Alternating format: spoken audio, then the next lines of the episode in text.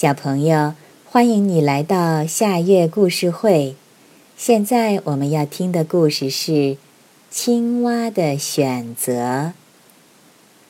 两只青蛙非常要好，它们住在一个池塘里。突然有一天，池塘干了，它们只好开始四处奔波，去寻找新的天地。一天。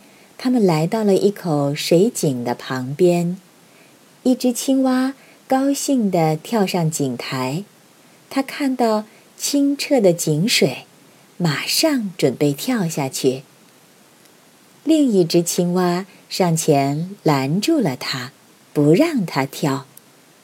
被阻拦的青蛙生气地大叫：“你为什么不让我跳呢？”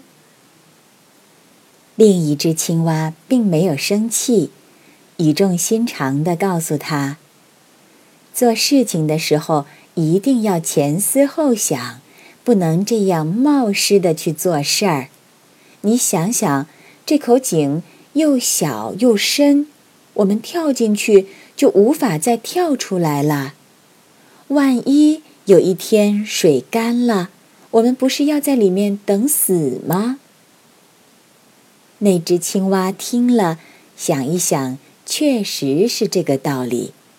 他意识到自己刚才实在是太鲁莽了。他们接着前行，没走多远，就走到了一条非常宽阔的河边，开始了他们新的生活。小朋友，这个故事的名字叫《青蛙的选择》。